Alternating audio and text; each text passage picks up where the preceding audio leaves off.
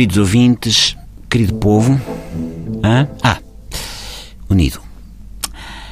Que gosta de ouvir rádio no para-arranca dos engarrafamentos, em especial daqueles que entre o para e o arranca paralisam.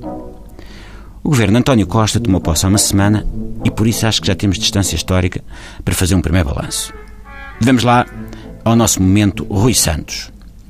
Ali que este governo é um dos maiores de sempre da nossa democracia. Parece-me natural que seja. Esticadote. Até porque tudo ficou maior em Portugal. A dívida, o déficit, as patilhas do Portas, o sapão que o cavaco teve de engolir, enfim. A única coisa que encolheu foi o PAF, que antes era uma coligação entre o PSD e o CDS e agora é o nome daqueles softwares que aldravam os consumos dos carros. Gostei de ver, gostei de ver a tomada de posse e o beijo na boca a cinema entre o Primeiro-Ministro e a esposa. Não havia tanto contacto físico na ajuda desde que Cavaco teve uma reação vagal na tomada de posse do Guterres e desmaiou e foi carregado em braços por dois generais e um penetra. Mas na política é melhor esperar para ver. Daqui a seis meses é que vamos perceber quantos contribuintes é que ainda terão vontade de beijar o António Costa na boca. O governo foi falado por fatores que em 2015 eu pensava que já seriam corriqueiros e que só o Correio da Manhã é que daria por eles.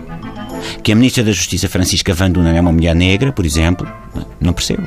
No governo anterior ninguém escreveu Paula Teixeira da Cruz é a primeira mulher branca a escavacar os sítios. Vejam lá isso ao pessoal do coisa.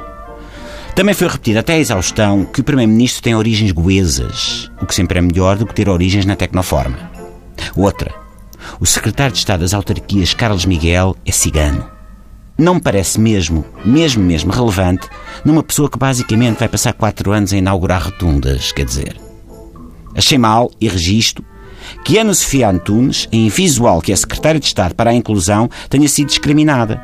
A senhora vai trabalhar na dependência do Ministro da Segurança Social, José António Vieira da Silva, que é uma pessoa que lá traz as suas qualidades, mas tem um problema na vida quer ter uma semelhança física notável com aquela pessoa que se chamava José António Vieira da Silva, que foi Ministro da Segurança Social de José Sócrates. Também é bom saber que o primo do José Mourinho é o Secretário de Estado do Tesouro e das Finanças. Resta saber se é primo do Mourinho dos anos em que ganhou a Champions ou do Mourinho deste ano. Se for o deste ano, preferia que o lugar fosse para o primo do Julian Lopetegui. Vou adormecer sempre com medo que ele pegue no dinheiro dos impostos e compre um ponta de lança da Costa do Marfim, o Manis. O secretário de Estado de Energia, por sua vez, é primo do António José Seguro. A ministra do Mar é casada com o ministro adjunto. O Ministro da Cultura é filho do líder histórico. O Ministro da Segurança Social é pai da Secretária de Estado adjunta do Primeiro-Ministro. O Secretário de Estado das Infraestruturas é filho do antigo Ministro das Finanças, Guterres. A Secretária de Estado dos Assuntos Europeus é casada com um conselheiro do Primeiro-Ministro. A Ministra da Presidência é mãe do Simplex. E Mário Centeno, até prova em contrário, é irmão do Chewbacca do Star Wars. Por último, lamento que em 17 ministros apenas 4 sejam mulheres. Na verdade, até não são 4, até são só 3, porque a ministra Francisca Van Dunen entrou pela quota das pessoas não brancas. Cheira-me, eu posso estar enganada, que isto é uma piscadela de olhos ao Pedro Roja.